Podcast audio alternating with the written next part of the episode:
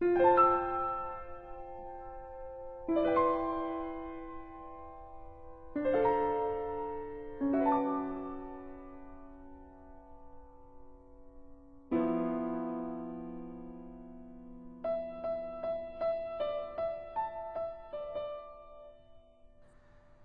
千与千寻》在国内终于公映了，身边很多朋友都说终于来了，让我们为青春补个票吧。其实，距离这部电影的第一次上映已经过去了十八年，很多人年纪还很小，甚至还未能从荧屏上看到过这部电影，只是长大后通过网络认识了千寻、白龙、无脸男。十八年里，可以无数次回味。十八年后上映时，这些人依旧怀抱着仿佛如初见时的热情，为什么呢？在《千与千寻》上映的时间里，我们看到了这样的评论：小时候沉迷于奇幻的美景、不可思议的想象，现在看，看的都是现实和自己的眼泪。这些都是宫崎骏为成年人编织的童话，他并不是想要告诉你一切都很美好。他只是静静地坐在你身边，陪你走完这段旅程，然后目送你继续出发。看懂了童话的残酷，也就意味着你真正的长大了。故事的开场，千寻跟随着父母进入了一个神秘的地方——汤屋。汤屋就像是小孩子闯入成年人的一个梦一样。这里有一条规定。凡是没有工作的人，都会被汤婆婆变成动物，只有劳动才能够获得存在的价值。网友评论说：“小时候看见汤屋是一个奇幻的世界，工作后却发现，很多真实的影子其实就在动画里。”千寻就像是每个刚入职场的我们一样，她笨手笨脚，慌慌张张，拜访汤婆婆时不知道先要敲门，需要在前辈提醒的时候才会说感谢。在汤屋里，有威严无情的老板，有躲在窗边放空的人，还有默默干活的小煤灰。这里自有一套成人世界的法则。小千好心帮一个煤灰抬起了重重的煤球，结果所有的煤灰都撂挑子不干了。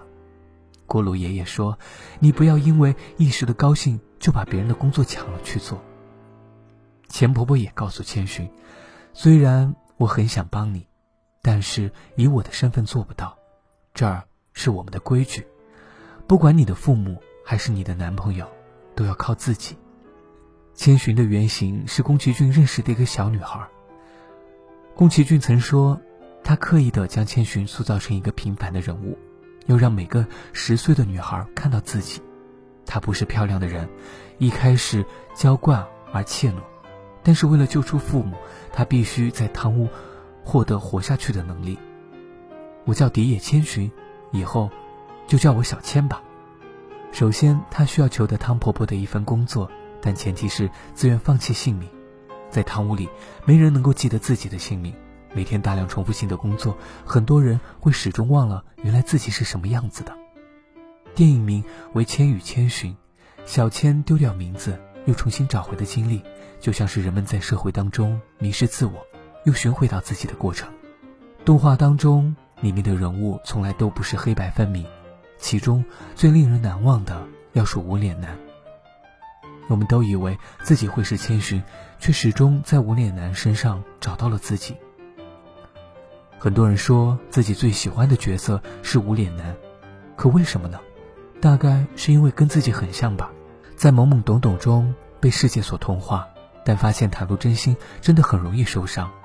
于是戴上了沉默的面具，发现与众不同真的很容易被误解，于是变成了没有自己面目的无脸男，想用金钱填补一切，爱、寂寞、陪伴，他都想要去用金钱买到。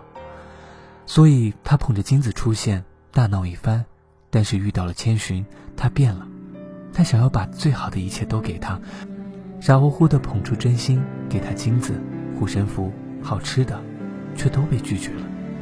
我不要，我不想要。感情不是等价交换，才是爱的规则里面最残酷的一条。你看那个捧上了真心却被无视的无脸男，好像我们啊。怕孤独，于是封闭自己；怕被抛弃，于是把自己最好的都奉献出来；于是同世人一起庸庸碌碌。只是宫崎骏还是温柔的。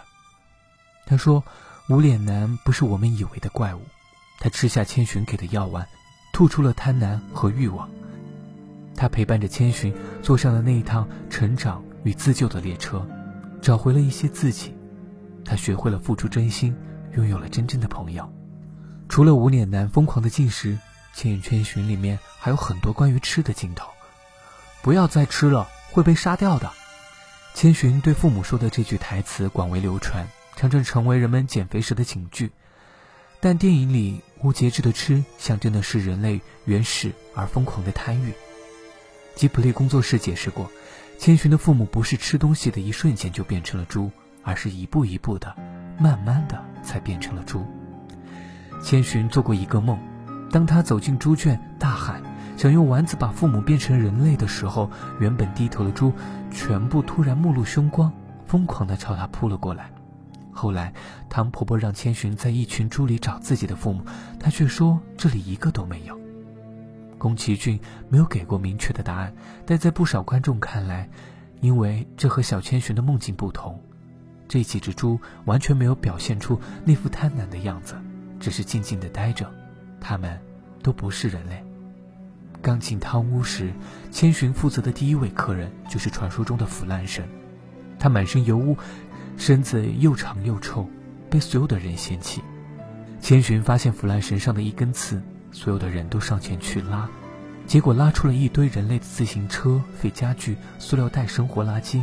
这时大家才发现，原来这位客人根本就不是什么腐烂神，而是尊贵的河神大人。宫崎骏说。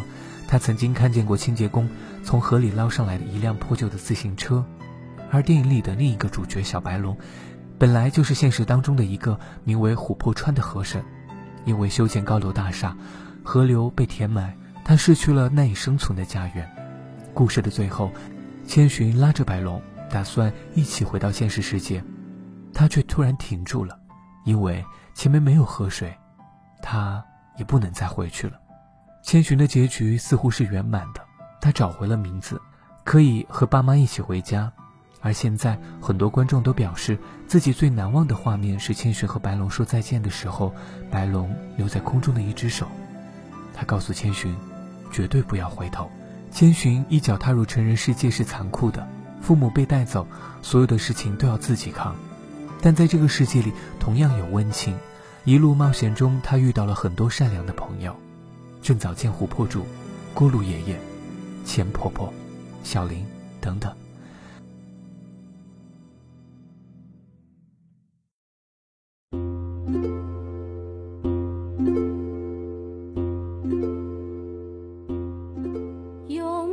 钱婆婆送给他一个彩色的头绳，这个护身符里有大家一起纺的纱。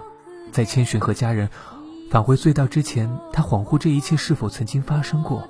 想回头看看，但最终却没有。这时，马尾的头绳闪了闪光。曾经发生的事情不可能忘记，只是想不起来而已。小时候看着《千与千寻》是一部刺激又奇幻的冒险之旅，沿途的人都是过客。现在再看，更像是每个人都要经历的一段人生：失去、寻找，也许未来不能再相见。这些相遇到最后，都变成成长的财富。成长只是一趟只有去没有回的列车，但你可以是千寻，只要你勇敢的做出选择。以后还有很漫长很漫长的路途，都要一个人走完，都要靠自己，凭借自己的能力去完成，而不是依靠谁。